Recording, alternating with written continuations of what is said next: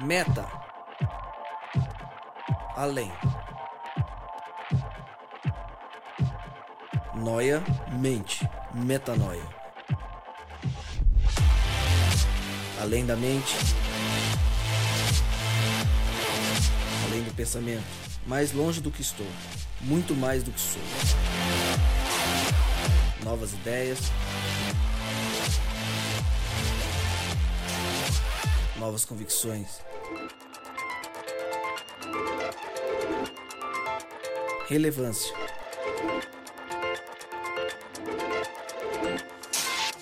Plenitude. A busca pelo ideal.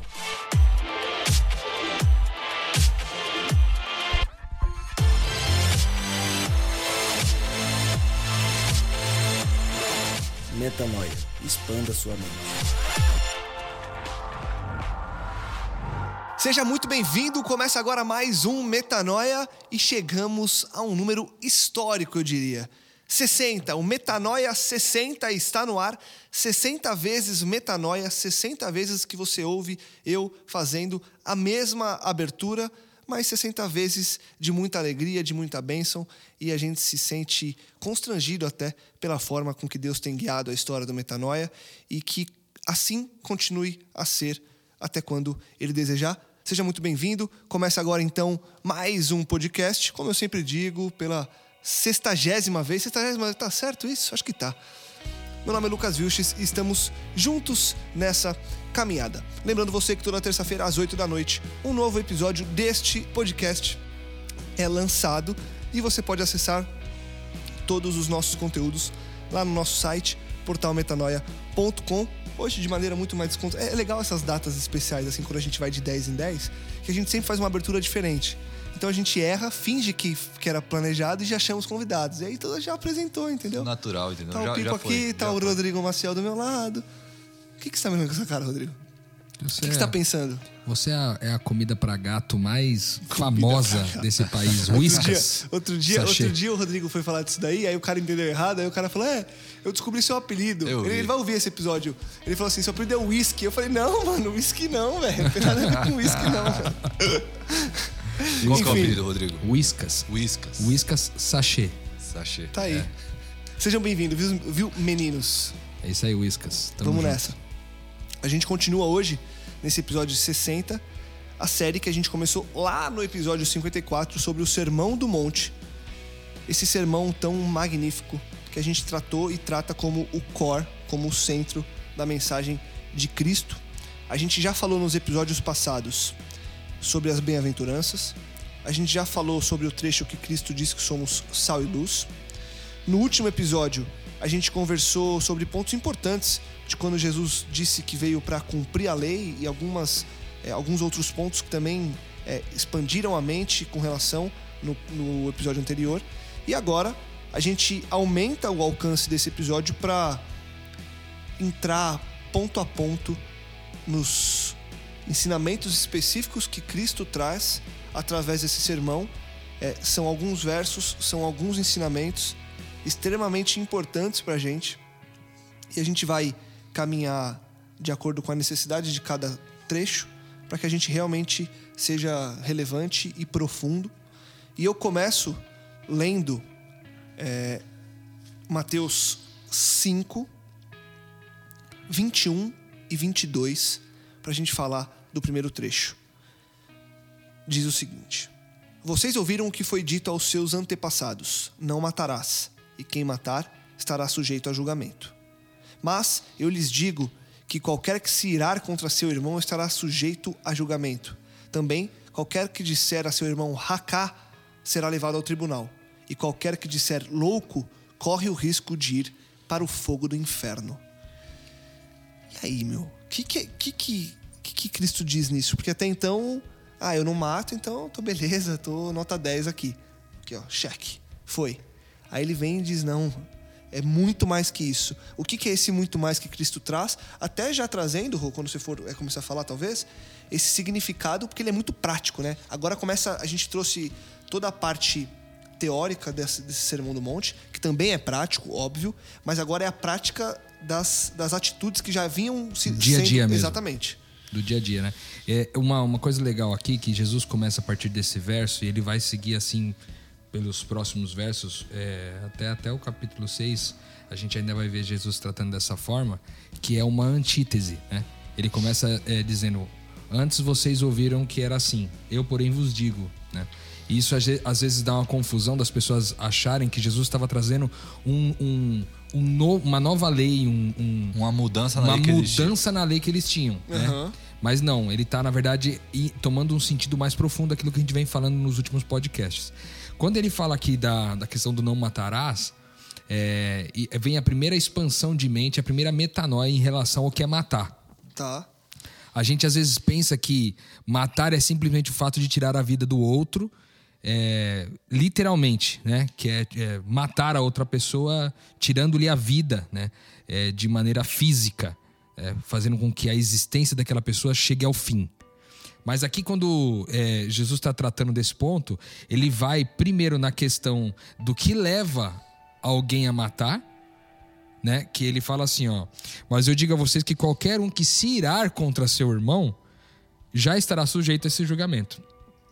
Então, o simples fato de a gente se irar pelo outro, ou se irar contra o outro, já é, é, um pecado diante daquilo que, que Jesus está nos ensinando.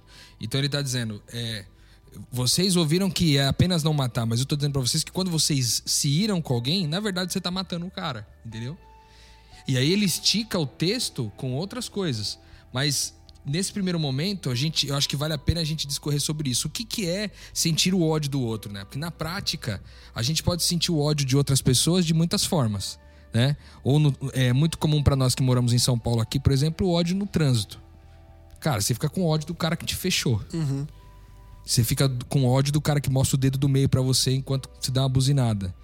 Você fica com ódio do cara que, que passou o farol vermelho. E você gera diversas oportunidades de gerar esse ódio. Além disso, tem aquele cara que te persegue no trabalho.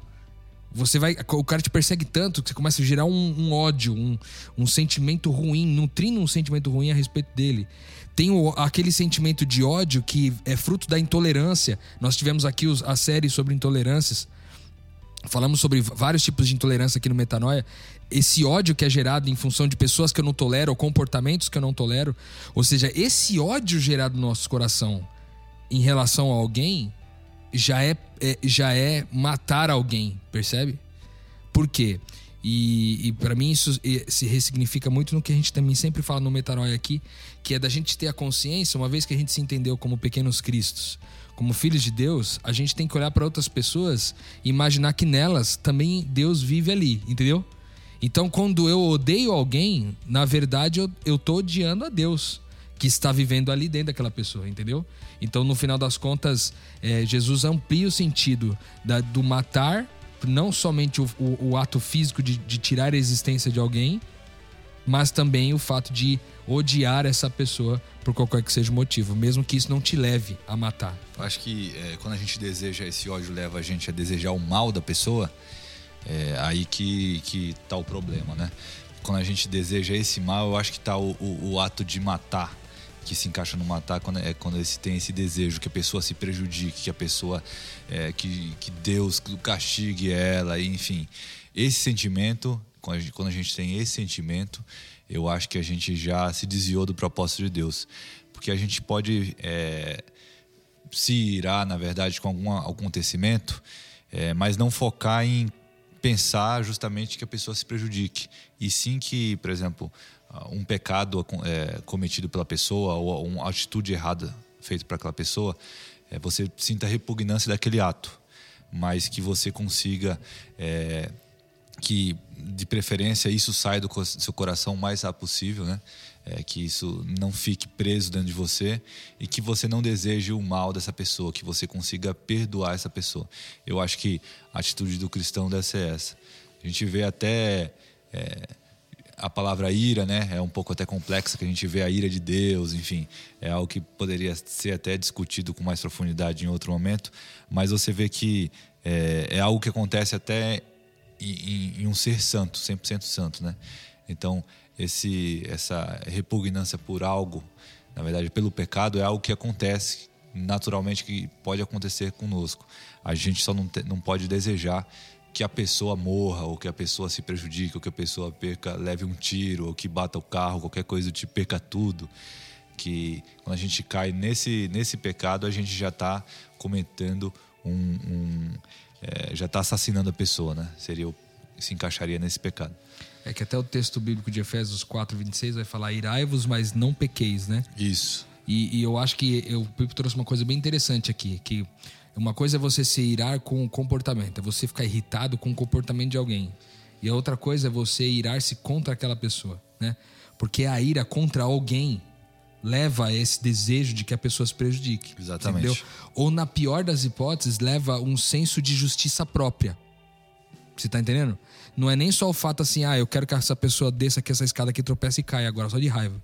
Não é só esse pensamento, mas é um pensamento assim, cara, esse cara tem que pagar pelo que ele fez. Não é justo fazer isso e tal, e tem que não tem que ser assim e, e tentar talvez trazer uma justiça a partir do seu entendimento de justiça né, de justiça própria, que é fazer justiça muitas vezes até com as próprias mãos, né? Que pode levar a esse processo de tirar Eu a vida acho, do outro. Até pelo que a gente aprendeu aqui, a gente conversou sobre, muito sobre humildade, de a gente reconhecer que a gente não é ninguém e esse é, esse é um, um assunto que a gente estudou bastante no Sermão do Monte e viu bastante a importância disso. Tem uma frase que é muito repetida, que é a gente deve é, odiar é, o pecado e amar o pecador né? É, o pessoal repete bastante. E um pastor, uma vez, que eu gosto muito, é, ele falou ele falou essa frase de uma maneira um pouco diferente que para mim fez muito sentido. Ele falou: a gente deve amar o pecador e odiar o nosso pecado, não o pecado. Se você vê o que Jesus vem falando no Sermão do Monte, ele vem sempre focando para a gente, sempre falando para a gente focar no nosso problema, não no problema dos outros. E a gente vai estudar mais para frente isso tira a trave do seu olho, enfim. É, alguns outros temas que a gente vai conversar, mas é, a gente, o pecado que a gente deve focar é sempre o nosso. Então, é, eu acho que até falando sobre esse tema, enfim, é algo que é uma frase que fica bastante na minha cabeça. É odiar o nosso pecado e não o pecado do outro. Boa. Na sequência do texto, já no verso 23 e 24, nos versos 23 e 24, é, o, o Lucas, Volta, desculpa, é, desculpa só interromper, porque o texto também dá uma continuada aqui na questão de chamar o irmão. Ele diz assim, ó, no, no 22 ainda, antes do 23, ele diz assim, ó, mas ah, eu digo a vocês que qualquer que se irá contra seu irmão está sujeito. É, também, é, qualquer que disser ao seu irmão, raca, que na verdade em outra versão pode significar tolo ou idiota, será levado ao tribunal e qualquer que disser, que disser louco corre o risco de ir para o fogo eterno. Então, na verdade, ele não está falando somente também do fato de irar-se, não somente não está falando somente do fato de, de você nutrir o ódio sobre alguém, mas ele está falando também, por exemplo, de você xingar as pessoas. Uhum. E aqui eu acho que tem um ponto importante. Enquanto eu estava lendo o texto aqui, estava pensando em que situação isso é mais comum. Hoje se discute muito a questão do bullying, né? Uhum. Seja o bullying na escola ou o bullying em qualquer outro lugar, no trabalho, onde, onde quer que seja esse bullying, esse processo de xingar as pessoas, de diminuir as pessoas, de trazer eh, palavras negativas a respeito da pessoa, isso também é um processo que, que, que Jesus está dizendo aqui, que é, na verdade, uma ampliação do sentido de matar, entende? Então, aqui, cara, tem um pecado que é muito comum no nosso meio, às vezes, porque a gente não. A gente se pega muitas vezes, ou em brincadeiras, ou falando sério, tratando as pessoas é, com, com, com adjetivos pejorativos que você sabe que não, não irão construir nada na pessoa e sim somente irá trazer mais mais mágoa, mais dor, mais então você pega uma criança, cara, esses dias, cara, eu vi uma história que foi triste demais, cara, de uma de uma menina da Itália que ela teve um vídeo dela, tipo, ela falou uma coisa no vídeo, não me lembro qual é a frase agora, mas ela falou uma coisa no vídeo assim e virou meme na internet. E aí, cara, deu um spread assim violento as redes sociais todas ali da, da, da Europa tal, foi cair, caiu no Brasil e tudo. Isso, é, aí ela foi para a justiça, para exigir da justiça que, que tirasse o vídeo, né? Da internet. Aí ela tinha que pagar para a justiça um valor, uma, uma quantia que não me lembro qual é agora, 20, 30 mil euros, para poder pagar a empresa de tecnologia para tirar todos os vídeos da rede. E aí ela não tinha esse dinheiro para poder comprar. Aí o que ela fez? Se matou. E era uma menina novinha, sabe, cara? 18 anos de idade. É, ou na verdade foi uma. A história é essa. A única coisa que é o que aconteceu é que vazou um vídeo íntimo dela. Vazou um, um É, vídeo íntimo, exatamente. então. E aí- mas ela fala alguma coisa no vídeo, né? Porque virou meme o que ela falou, uma coisa assim, né? Sim, sim, sim. Então, então teoricamente, é, às vezes, é, esse mal que a gente causa tratando as pessoas de um jeito ríspido, pejorativo, como por exemplo no caso do bullying, que é um exemplo de vários que podem ser citados aqui, é, a gente está, na verdade, também é, fazendo um processo de matar as pessoas. Porque mata, mata a, a, a dignidade da. Sabe? É o lance de matar a dignidade do outro, cara. E quando você mata a dignidade de alguém, você tá matando o cara, entendeu? Então o que Jesus está explicando pra gente aqui não é só o fato de não nutrir o ódio, mas é também o fato de na hora que você, de você tomar cuidado com as palavras que você profere em relação ao outro, cara. De você não chamar o outro de idiota. É muito comum pra gente chamar de idiota, de desgraçado, de, de muitas outras palavras que a gente usa no nosso dia a dia e parece que é uma brincadeira e que fazem parte de um. Ah, cara, isso aqui é brincadeira, só tô brincando com o cara. Mas não, cara, isso aqui é processo de morte, entendeu? Quando você tá chamando, xingando alguém é, de, é, de alguma coisa que é pejorativa, isso tá trazendo pra pessoa é, menos dignidade, trazendo menos dignidade, trazendo mais morte. Eu acho isso aí muito importante, Rodrigo. É, para que a gente, a gente reflita. Eu acho que cada, um, cada uma das pessoas que está escutando esse podcast nesse momento, que reflita, eu acho que no dia a dia, se existe algum momento que, é, às vezes, é, no ambiente de trabalho, ou enfim, num grupo de amigos, é, às vezes você não, não apoia esse tipo de, esse tipo de coisa, esse tipo de, é, de comportamento, e mesmo sem perceber. Então, às vezes, a gente dá, é legal, às vezes, dar uma pensada nisso. Às vezes, você está no próprio ambiente de trabalho tem alguém, tem alguém que o pessoal brinca de alguma, algum defeito dele, alguma coisa que aconteceu com a vida dele, é, e você acha que a pessoa nem se importa, e você sempre está brincando. Isso já aconteceu comigo, de eu começar a olhar assim e falar, meu. Aí, até que um dia que o cara explode, você entendeu? E aí que você vê, cara, ele estava se incomodando e eu, eu nem imaginava. Que às vezes, se a pessoa brincar com a mesma coisa com você, você não liga. Eu, por exemplo, o pessoal sempre brinca bastante comigo, eu, sou, eu dou bastante abertura. E eu sou uma pessoa que divers, dificilmente eu pego pilha. Eu sempre tô, acho engraçado, rio junto, enfim. Mas tem gente que não. Então você às vezes está acabando com a felicidade da pessoa, acabando com a vida da pessoa e você nem imagina. Então acho que esse seu comentário foi muito pertinente. Eu acho que a gente tem que avaliar bastante a maneira como a gente trata cada um. E, e levar a sério também, né? É, aprofundando isso. Levar a sério quando a pessoa sinalizar, né? Sim, Porque por menor ou maior que seja, tem pessoas que sinalizam. Só que como se tornou uma coisa, como você trouxe, banal, uma coisa que é incutida na sociedade. Hoje o dia a dia é isso, né? O dia a dia é você zoar e achar que todas as pessoas têm que aguentar a sua zoeira, quando na verdade tem pessoas que levantam a mão e falam: Cara, é, eu gostaria que você não fizesse. Comigo aconteceu isso essa semana. É um exemplo muito pequeno, muito pequeno, mas que mostra como que as pessoas não respeitam é, qualquer decisão sua que seja contrária à zoeira da sociedade, né? À humilhação, entre aspas, da sociedade. Faço parte de um grupo. A gente tá jogando um torneio de futebol e eu tô machucado, tô lesionado e não tô jogando o torneio. E, cara, eu não estou feliz por isso. É, quem me conhece sabe que eu gosto muito de esporte. Apesar do Rodrigo falar que o esporte faz mal, e realmente faz, porque eu tô machucado por causa do esporte. É, eu, eu gosto e, cara, estou triste por não estar participando da- do torneio. E descobri essa semana que não ia conseguir voltar pro torneio, porque meu machucado é um pouco mais. está um pouco mais sério do que, é, do que eu achei que tava. E aí eu comecei a brincar com o pessoal do time no WhatsApp e, e brinquei com um dos caras lá, brincando com a, com a forma com que ele jogou no jogo passado e tal. E ele me deu uma porradinha assim, falando: é, quem tá de fora não pode falar e tal. E aí eu, aí eu falei pra ele: eu falei, cara, se você soubesse o quanto, quão- o quanto eu tô triste por estar de fora, você não ia ficar falando isso. Cara, eu ter falado isso, ou seja, ter dado uma, uma lição nele, entre para pra, as pessoas, né? Eu ter respondido a zoeira de forma séria, fez com que aquilo virasse chacota. E aí ele começou a me zoar porque eu tinha dito pra ele não zoar. Eu falei, cara, não, tô falando sério, mano. Se você puder não zoar com isso, porque eu fico mal. Eu fico mal. Pode ser besteira. E eu acho que é besteira. E os caras não respeitaram. Mas eu fico mal. Não importa. Vou, vou, eu vou orar pra que eu melhore isso. Mas eu fico mal por enquanto. Então, se você puder não fazer. Cara, encontrei o cara depois, pessoalmente. Ele veio dando risada e falou: Ah, mano, para, era só zoeira. Eu falei, aí eu falei sério, eu falei, cara, eu sei, mas me incomoda. E aí o cara fez uma cara meio de sem graça. Qual que é a conclusão?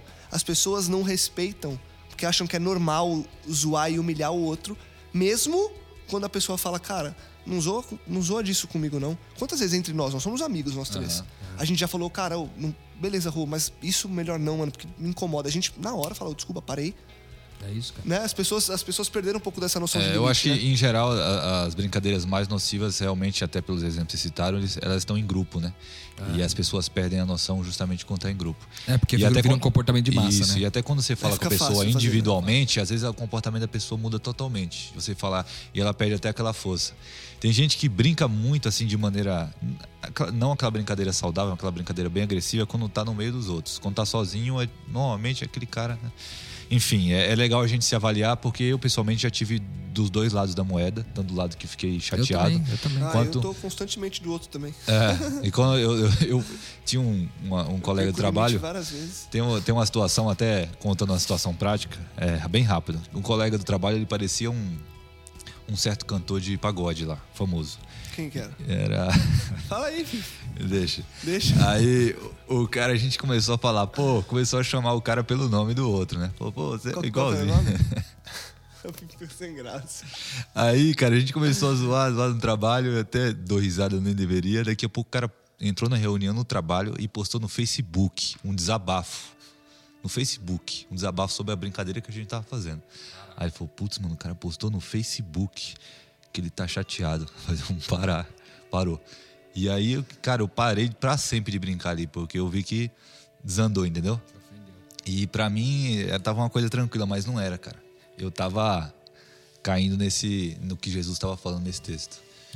E você vê como é importante, né? Porque ele é uma, é uma inten- intensificação do processo de morte, cara. Na verdade, é matar alguém fazer isso aí, entendeu? Exatamente. E a gente fala isso, tem, talvez tenha algum adolescente ouvindo a gente. Nessa época de escola é bem mais comum até do que o Nossa. trabalho, entendeu? Na época de escola é insano, cara. É só a gente lembrar da nossa época de escola. A nossa época de escola é insana. É, na nossa Tá época louco. era loucura. Tem que lidar com vários bullying e a tal. gente, e a gente perde a noção muitas vezes, né? Muito, cara. E até a gente mesmo de fazer com os outros, né? Eu mesmo fiz muitas vezes. né? Nossa, eu, eu se eu olho pra trás. Tá aí uma, uma, uma coisinha pra pôr na lista das, das falhas quando for fazer algum tipo de autoexame novamente. Aí. Beleza, lindo, lindo. Vocês acham Avançar. que podemos avançar? Podemos. Legal. Então, agora sim, indo para os versos 23 e 24, está escrito que, portanto, se você estiver apresentando a sua oferta diante do altar e ali se lembrar de que seu irmão tem algo contra você, deixe sua oferta ali, diante do altar, e vá primeiro reconciliar-se com o seu irmão. Depois volte e apresente a sua oferta. Por que, que ele traz essa. Por que, que vocês acham que tem essa relação entre apresentar a oferta e se reconciliar com o irmão? Por que esse paralelo a essa altura do texto? É, aqui eu acho que Jesus estabelece o que é mais importante, né? Exatamente. E eu achei que é muito louco isso aqui, porque ele, ele tá dizendo o seguinte, cara, sua oferta é, é importante? Legal. Mas mais importante Relacional. é o relacional. O mais importante é você se reconciliar com o seu irmão. Ou seja, a melhor oferta que você pode fazer pra mim é reconciliar-se com as pessoas. Isso é forte, cara. Entendeu? Porque eu tô pensando aqui, ó, não, mas se. Porque o fariseu, o que, que ele fazia? Ele. Ele dava oferta, cara. Ele é um cara que ofertava muito, entendeu? Ia lá no templo lá e ele comparecia dando oferta, entendeu? Era o cara que fazia mesmo, que colocava o dinheiro na coisa. Só que muitas vezes ele dava oferta ali, só que o coração dele tava bagunçado com a comunidade dele todinha lá, entendeu? Tava com raiva de um monte de gente que não fazia as coisas do jeito que ele queria ou do jeito que ele pensava. Ia dormir mal com as pessoas, às vezes mal até com a própria esposa. Entendeu? Que dormia do lado dele aqui, ó, bravão, foi dormir mal. E aí no dia seguinte tava lá dando oferta. Pau. Ou seja, Deus aqui subverte a questão do que, que é prioridade do reino, o que, que é mais importante, cara. É, e aí, quando a gente volta lá no nosso podcast sobre missão, a gente vai entender que a missão de Deus é reconciliar as pessoas com Ele e umas com as outras. Nesse texto, isso vem à tona novamente. Então, ver o quanto é importante. A melhor oferta que você pode dar no reino de Deus não é financeira, mas é o cumprimento da missão de se reconciliar com as pessoas e reconciliar as pessoas com Deus. Nesse caso aqui, ele aplicou especificamente para se reconciliar com o irmão. Mas eu acho que vale para todo o ministério da reconciliação. Acho que isso é muito importante trazendo para a prática, tá, Rodrigo? Às vezes até é, as pessoas que mais atuam na igreja, às vezes depois de um certo tempo, começam a se perder no processo e começar achar e começam a achar o processo mais importante do que as pessoas. Então a gente já conversou bastante disso no passado, aqui até o nosso grupo, eu lembro ter conversado com você sobre isso, e assim, cara, nunca vão colocar processo nenhum à frente das pessoas. As pessoas são mais importantes sempre. Então assim, o que a gente estiver fazendo, se a gente vê que a gente está passando por ah não, cara, a gente precisa atingir mais gente, vamos crescer, não. Dá não um vamos deixar ninguém para trás, cara. Dá um passo para trás. Eu acho que tem muita gente que, que escuta o podcast até, que às vezes é líder de jovens, etc. Isso é- eu acho que tem que ser algo que tem que ser sempre pensado. As pessoas é o mais importante. Nunca o operacional, nunca a quantidade. O evento. O evento. Sim, a qualidade. A gente aposta até bastante aqui. é, a gente acredita muito no discipulado e no 1x1, né? Que até vale muito mais a pena você fazer uma pessoa durante um ano discípulo de Jesus do que fazer 50 pequenos grupos e não dar atenção para ninguém durante um, naquele mesmo ano.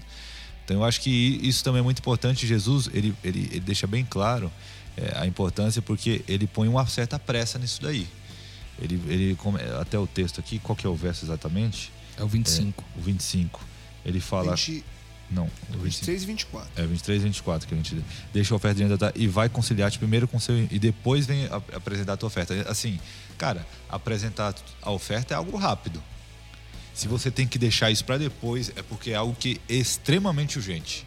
Muito mais importante é se você você se reconciliar com as pessoas, pedir perdão, tentar escutar o outro, o lado dela, entendeu? Ser humilde, manso, Volta humilde de novo. né? Volta humilde. É, humilde pra mim é, é tudo aqui, porque é o, se uma pessoa É o princípio, né, cara? é o primeiro pecado aí veio do orgulho, tudo tem relacionado a isso aí. Então assim, é, a gente tem que focar nisso. As pessoas são mais importantes do que eventos. Pessoas são mais importantes que números. E isso é muito importante, né, Pipo? Porque a gente, em muitas vertentes da nossa vida, a gente cresce olhando pro operacional. A gente cresce acreditando que ter um bom operacional vai ser um sinônimo e a consequência disso vai ser ter bom boas resultado. pessoas com bons relacionamentos, com um bom resultado. Quando na prática dessa nossa vida, que a gente crê que é uma vida espiritual, isso não faz o menor sentido. E a gente tá falando com conhecimento de causa, hein? A gente, a gente mesmo crendo nisso, piamente, quantas vezes na nossa caminhada de, de amigos, de líderes de ministério que seja, é, de líderes de um movimento, de, de fazer parte de um movimento, quantas vezes a gente olhou por um momento que fosse, só para operacional, achando que não, não, tudo bem olhar um pouco para operacional, daqui a pouco a gente volta a cuidar das pessoas. Quando a gente voltou os olhos para as pessoas, não tinha mais ninguém. Exatamente. E aí, para correr atrás disso? Então, assim, o que a gente está falando aqui não é teoria é, de coisas que a gente simplesmente leu. Não é teoria de livros de autoajuda. É a Bíblia, e a Bíblia é muito inteligente no que ela traz. E ela já falou que se você fizer isso aqui, vai dar errado. Exatamente. E a gente continua tentando fazer isso. E dá errado. E você vê que a oferta, né? É interessante essa ideia que o Pipo trouxe, porque a oferta, ela às vezes traz esse sentido somente da oferta financeira, mas uma oferta que a gente faz, por exemplo, é o serviço na igreja, na Sim, comunidade da sim, fé. Né? perfeito. A gente vai lá e estabelece esse, esse, esse serviço, e muitas vezes a gente está lá cantando lá no Ministério de Louvor, loucamente, mas em casa a coisa não está resolvida ainda. Então é um pouco esquisito, né? Então o que Jesus está falando assim, antes de você vir aqui cantar para sua comunidade, louvar a Deus e adorar a Deus aqui na sua comunidade, fazer aquilo que de fato é o seu papel na sua comunidade, vai lá antes e se resolve com o sermão primeiro. Porque isso é prioridade, ou seja, a reconciliação é prioridade. Isso é muito profundo. Oferta é, é, é secundário. Importante pra caramba isso. Importante demais, demais, demais. Isso aí nas igrejas tem uma. Tem um. Se, se fosse aplicado, faria uma diferença Não, tremenda. absurda. Absurda. Tremenda. Vocês acham que dá para continuar aqui? Eu vou então ler é, de novo os versos seguintes. 25 e 26 agora. Entre em acordo depressa com seu adversário que pretende levá-lo ao tribunal. Faça isso enquanto ainda estiver com ele a caminho, pois, caso contrário, ele poderá entregá-lo ao juiz, e o juiz ao guarda, e você poderá ser jogado na prisão. Eu lhe garanto que você não sairá de lá enquanto não pagar o último centavo. É, eu acho que esse verso aí é um paralelo até Jesus reforçando. Quando Jesus ele, ele quer dar importância para algo, era, acho que era costume da época, né? Normalmente se repete a mesma coisa. Eu acho que isso aí ele, ele repetiu o mesmo que ele, que ele falou é, nos versos anteriores. Então, assim, ele está ele tá falando, meu, se reconcilia com seu adversário. Ele aí usou apressa-te e ele usou. Primeiro ele falou de oferta, agora ele falou, tá falando de tribunal. É, mas falando do mesmo conceito. Quer dizer, Jesus está falando, é você precisa preciso que isso seja a prioridade, reconciliação com pessoas, igual o Rodrigo falou, nossa missão é, é isso, reconciliação com pessoas e fazer as pessoas se reconciliarem com Deus.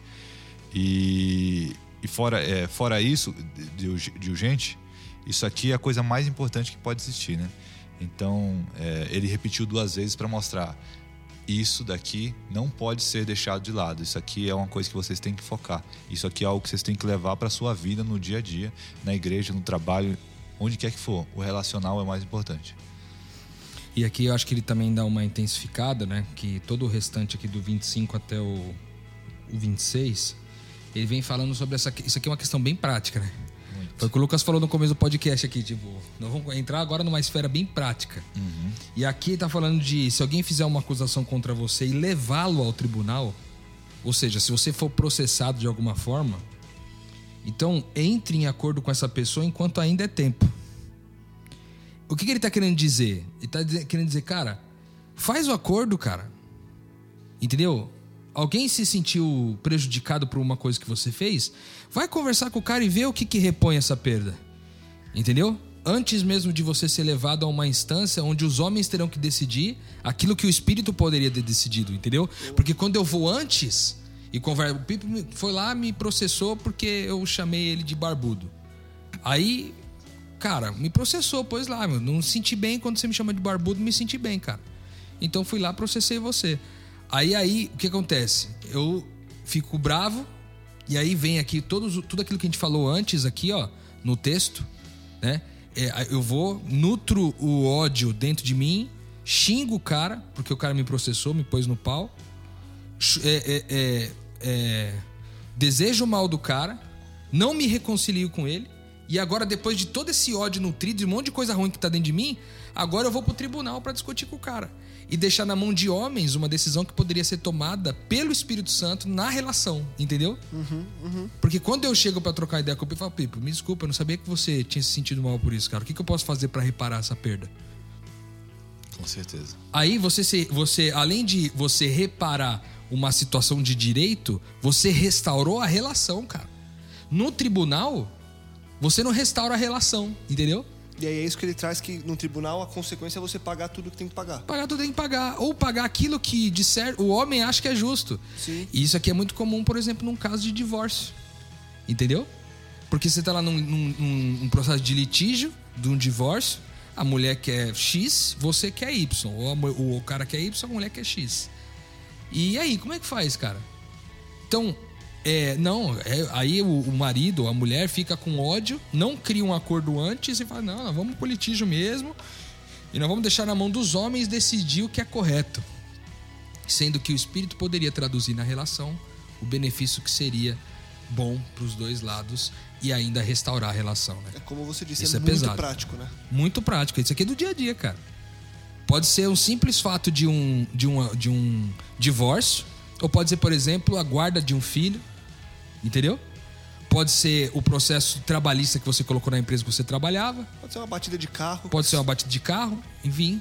Cara, ao invés de levar a situação para o tribunal, restabelece uma conexão com a pessoa, cura a relação e aí o acordo é uma consequência, porque a relação está restaurada. E você né? percebe que legal, pensando aqui agora, ele tira o peso de você terceirizar o problema.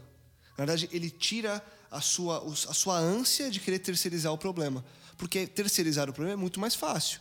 Então, quando você leva para um tribunal, é, mesmo que você queira que ou você ache que você vá vencer de alguma forma, você está terceirizando o problema, porque sentar eu com você para conversar e chegar num ponto comum é muito mais difícil. Óbvio que a gente está falando de situações é, ideais e situações que ele coloca como o, o, o, nosso norte, porque vai ter gente que não vai querer conversar e que vai para o tribunal. Às vezes você vai querer fazer o diálogo, mas a pessoa não vai querer. Aí tudo Fato é que você quis, né? É aquele negócio que a gente viu do pacificador aqui. Né? Nós estudamos isso no pacificador. Quando a gente falou sobre felizes são aqueles que são pacificadores.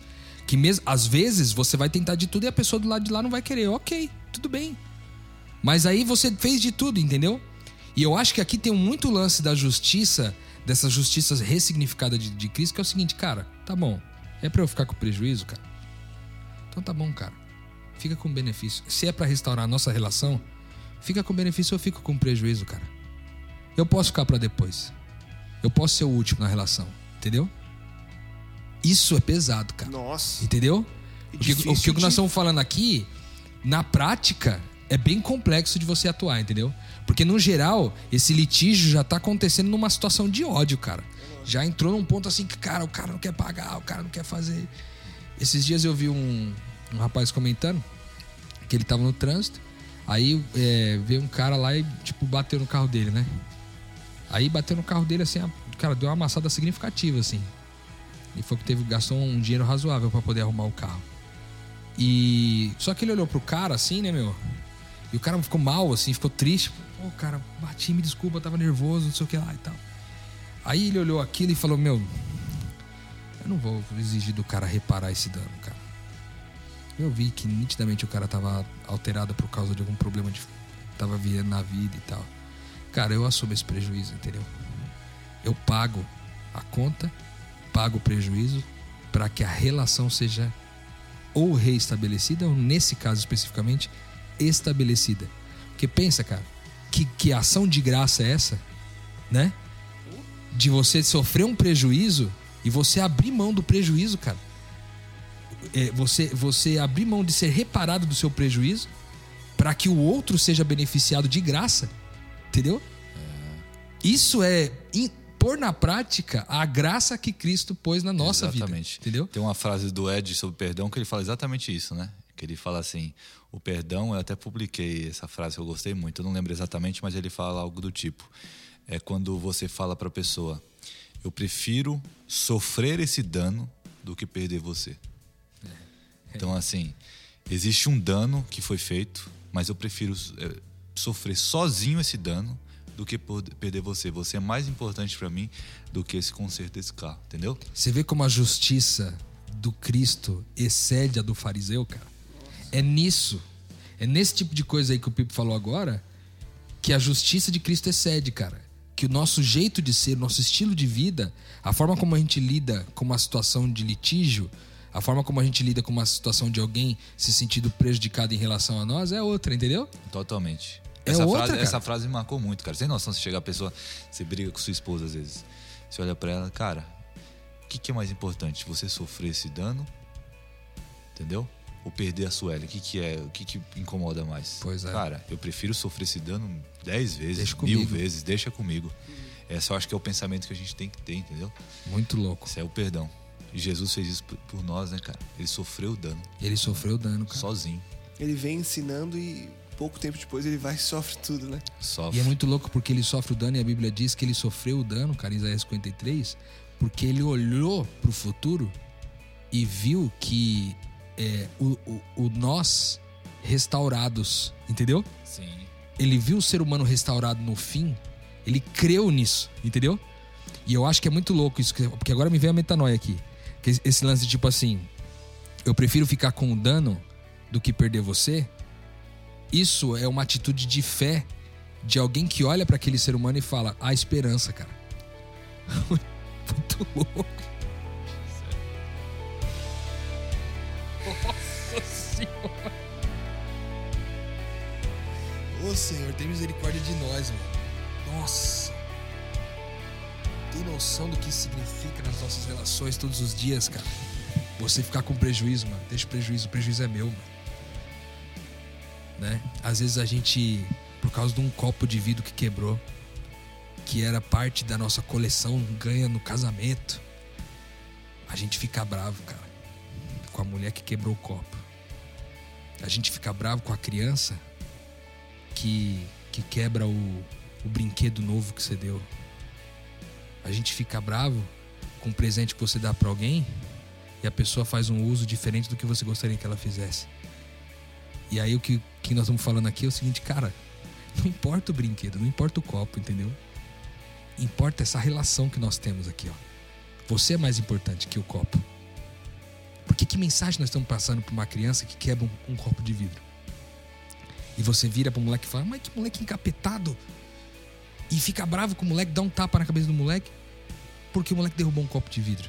O que, que você tá, qual a mensagem que você está passando pro moleque? Que aquele copo de vidro é mais importante do que ele, cara. Agora, quando aquele copo de vidro quebrou e você aproveitou a oportunidade para mostrar para aquela criança que ela tinha mais valor que o copo, cara, como que essa criança vai levar esse ensinamento para sua vida adulta, cara? O valor que ela tem para você e o valor que ela tem no reino de Deus e o valor que ela tem na comunidade e o valor que ela tem na família. Quantas depressões nós evitaríamos se a gente agisse dessa forma, cara? Eu me ponho nesse bolo aqui, cara. Tô me sentindo mal. Assim, tô terminando esse podcast que mal, assim, porque olhando para minha vida e vendo diversas situações que eu passo desse limite e às vezes eu valorizo mais o copo do que a relação, cara. Como, como é, é muito. A gente vai nos níveis profundos, assim, de, de, entendi, de busca de entendimento, de discussão. É, na vida de vocês, como tentar transformar isso palpável? Essa busca para que o, a pessoa, para que a criança seja mais importante que o copo de vidro. Porque tem muita gente agora que escuta a gente, é, muita gente que escuta a gente, que olha, lembra de situações, escuta o que a gente está falando, concorda com o que a gente está dizendo, e aí talvez, como muitos de nós talvez faça agora internamente, é, cara, eu não consigo. Eu não tenho conseguido. E aí acho que vale a pena porque a gente já viveu momentos em que a gente colocou o vidro à frente da criança e momentos em que a gente colocou a criança à frente do copo de vidro. Nos momentos em que a gente colocou a criança na frente do copo de vidro, de onde veio isso? Como que a gente conseguiu buscar força para fazer isso? De modo que o que a gente falar agora sirva como um fechamento para quem está ouvindo a gente, para que fique claro que há esperança de que a gente haja conforme Cristo sonhou que a gente agisse. Lucas, eu queria até falar sobre esse assunto que eu até citei aqui, conversei com o Rodrigo, longas conversas recentemente, eu até citei, eu acho também em podcast de últimas semanas, que esse assunto do Sermão do Monte me tocou profundamente no, na questão da pacificação. É, e a pacificação, ela, a pessoa que ela procura a pacificação, ela automaticamente ela vai ter que aceitar para isso sofrer um dano. É, e eu procurei essa pacificação na minha vida recentemente. É, essa frase de prefiro sofrer o dano do que perder você é algo que ficou na minha mente bem forte nesse período e foi algo que me motivou. É, a sensação no, no momento é que de você tomar essa decisão é bem difícil às vezes é bem difícil que você às vezes você vai levar muita pedrada do outro lado eu tive conversas durante esse processo de uma hora levando pedrada do outro lado. E que nada, logo depois não houve uma resposta positiva, não foi bonitinho. Alguns dias depois até que houve é, dessa pessoa, mas não necessariamente poderia ter havido. Mas o que eu sei, o que eu senti na prática, na prática, na prática foi que essa tentativa de reconciliação ela me trouxe uma paz indescritível. Então, é, quando eu deitei no travesseiro à noite, a sensação era indescritível, cara. A sensação era a melhor do mundo. E não foi com uma pessoa. Aconteceu um processo forte de reconciliação com as três pessoas nesse Ao último mês. É, durante o processo eu conversei até com o Rodrigo sobre o assunto. Trouxe muita paz. É, não é algo que foi justiça humana, porque eu tive que sofrer o dano sozinho entendeu? Eu sofri o dano sozinho, escolhi isso e isso me trouxe uma paz enorme. Eu acho que um ponto importante, só que eu queria fechar a minha fala aqui é: quanto mais você espera para sofrer esse dano, para fazer essa reconciliação, às vezes mais difícil se torna. Então a dica que eu deixo aqui é tentar buscar essa reconciliação o mais rápido possível, porque de certa forma, cada dia que passa, ela vai se tornando mais distante. Cara, eu queria trazer um ponto de consciência e um ponto prático. O ponto de consciência é o seguinte: quando a gente sofre o dano, escolhe ficar com o dano, como o Pipe falou agora, nós estamos nesse momento cumprindo a nossa missão. É o que acontece no Salmo 23 lá. Já falamos sobre isso aqui nos nossos podcasts anteriores. A gente é preparado e cuidado como uma ovelha por Deus, para que no momento que a gente tenha que ser o prato principal, o cordeiro, na frente dos nossos inimigos, a gente possa cumprir o nosso propósito. Então, a hora que o copo cai e o vidro se quebra, esse momento é uma oportunidade de você cumprir a razão pela qual você existe aqui nesse mundo, entendeu? Então, primeiro, eu acho que é uma questão de consciência, entende? Eu levando pra minha vida prática aqui, caiu o copo de vidro, manchou o, o carro com chocolate, com todinho que caiu no carro. Sujou, cara. Esses dias eu vi uma imagem de uma criança que, que pegou uma chave de fenda e escreveu Te amo, papai, na lateral do carro. E aí você vê que. Você vê que, nesse sentido, é, ter a consciência profunda de que você tá. de um, um senso de propósito pode te ajudar na hora que você estiver de frente com uma situação como essa. E, e, e um segundo ponto de vista, agora mais prático, falando aí da minha vida. É, quem anda mais próximo de mim sabe disso, do que eu tô falando. Eu carrego comigo uma cruz de madeira, cara. E para mim isso é um símbolo importante para mim. Porque a cruz que eu carrego comigo, que eu levo comigo para todo lugar que eu vou, essa cruz, ela não simboliza num primeiro momento a cruz de Cristo para mim. Ela simboliza a minha cruz, entendeu? Então, quando eu olho para esse símbolo e eu me dou de frente com uma situação como essa, eu me lembro do meu propósito. Percebe? Eu me lembro por que, que eu tô aqui no mundo, cara. Por que, que eu existo, entendeu? Eu existo para ficar com dano, para que a relação seja restaurada, entendeu? Então toda vez que eu olho para essa cruz de madeira, e eu escolhi que ela fosse de madeira justamente por isso, para representar a simplicidade e, e, e, a, e, a, profundidade do que, do que era a cruz do Cristo, né? Eu trago para mim e falo, agora essa aqui é a minha cruz. Então, a minha cruz é a minha predisposição de ficar com o dano, de sofrer o dano, para preservar a relação, entendeu? É, a gente falou disso em alguns episódios, que é o ponto de celebrar a dor, né? De comemorar quando, ser, quando a gente é colocado em, em provações para que a gente consiga mostrar o nosso propósito, né? Exato, se, se alegrar com isso, né? Festejar a oportunidade de viver a vida de Cristo e não a nossa, né? É bem profundo isso aí e, e é, é, difícil até falar, mas é algo que só o Espírito Santo em nós e mas eu acho que é muito gratificante quando a gente consegue fazer isso, porque eu acho que a gente, eu acho que o Rodrigo fala muito e vocês já tiveram um podcast sobre identidade. Eu acho que esse é nosso nosso propósito realmente. Eu acho que quando a gente assume, é quando a gente assume a identidade de Cristo, que eu acho que Cristo fez isso por nós de maneira bem clara e é, quando eu consigo fazer isso na prática, eu sinto uma paz que só Ele pode me dar. Então eu acho que eu queria deixar o, até o desafio para quem está escutando aí de agir como Jesus está pedindo aí no Sermão do Monte, para não, não deixar essas coisas de lado. Às vezes a gente fala, cara, preciso falar com tal pessoa, mas preciso fazer tanta coisa no meu, na minha semana, eu tenho minha, uma agenda tão lotada. É, mas o seu propósito aqui na Terra, isso aí é a coisa mais importante que existe, entendeu? Dentro da sua agenda isso de, deveria ser mais importante que qualquer outra coisa. Então, assim, deixa um pouco sua agenda de lado, abre um pouco seu tempo aí para se reconciliar com pessoas que você precisa. É, talvez exista uma pessoa que vai ser mais difícil. Conver, é, comece então pelas mais fáceis e aí você conversando com Deus e amadurecendo, talvez você consiga também conversar com a mais difícil, enfim. Mas é algo que você tem que que realmente dá importância. Jesus repetiu duas vezes, dando exemplos diferentes sobre o mesmo assunto. Eu acho que ele quis dizer que isso daí é primordial para quem quer seguir o caminho dele. Espetáculo, espetáculo. Bom, a gente tem tido uma série excepcional.